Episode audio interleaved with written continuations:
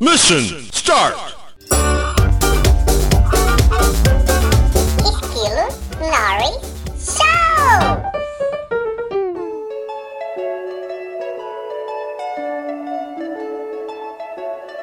Um dia eu fui ao barbeiro, como eu faço uma vez ao mês, pelo menos. Tava lá, sentado na cadeira do barbeiro. Ele, quando ele começou a cortar meu cabelo, ele parou e uma cara meio de espanto, aquela cara meio de, por favor, nunca tire a barba porque eu não quero perder o cliente. Aquela cara de namorado que vai levar um pé na bunda, mas ainda não levou mas não pode fazer mais nada, ele sabe que vai terminar o relacionamento, era mais ou menos essa cara. E falou assim: Esquilo, tem uma coisa estranha aqui. Me parece que o seu cabelo está perdendo volume.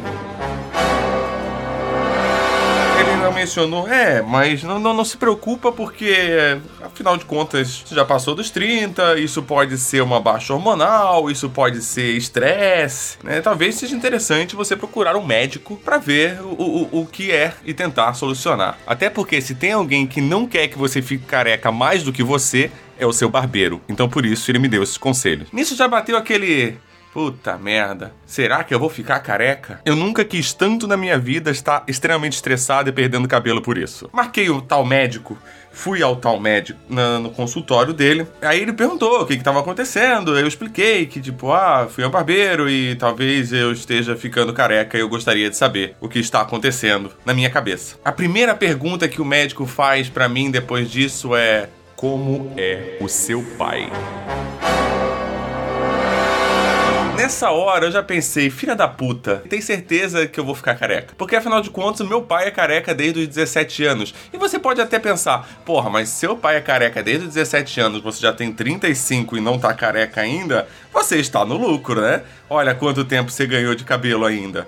É, mas ainda assim não é uma situação agradável você saber, você descobrir que você está ficando careca. Aí eu mencionei para o médico: É, meu pai é careca desde os 17 anos, mas na família da minha mãe não tem ninguém careca. E eu falei isso assim com uma certeza de que não, ele vai então agora se convencer que não, eu não vou ficar careca. Mas o médico simplesmente ignorou isso que eu falei. Como se o que eu precisasse era convencer o médico e não a minha genética. Eu tentando, tipo, me iludir ainda de que não, eu não vou ficar careca, eu vou puxar o lado da família da minha mãe. Então ele chegou e falou: Ah, então vem cá pra gente dar uma examinada. Fica eu sentado com aquela cara de tonto e ele mexendo na minha cabeça, eu sem ter ideia do que está acontecendo lá em cima, porque por motivos óbvios eu não tenho acesso visual ao topo da minha cabeça, então eu não conseguia saber exatamente o que ele estava fazendo, mas ele mexia, mexia, mexia, olhava, olhava, olhava. Depois de olhar e mexer, olhar e mexer, olhar e mexer, ele chega para mim, me olha e diz: "Vem cá, vamos conversar".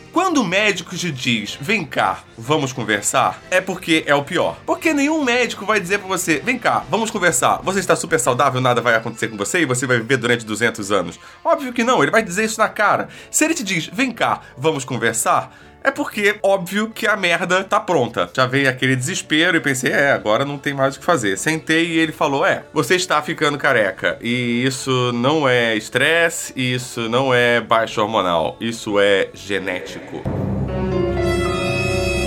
O que, que eu vou fazer, né? Ganhei na loteria genética da calvície. Mas o médico diz: temos três opções. Aí bate aquela pingo de esperança e pensa, ah, vamos resolver esse problema. E o médico diz: a primeira opção é relaxa, deixa como tá, aceita, você vai ficar careca. Se essa foi a primeira opção que o médico me deu, na minha cabeça, essa é a única opção. O que o médico diz pra você é: não, não tem jeito, é isso aí mesmo, aceita e ponto final. Tudo bem, calvície não é doença, calvície não vai me matar.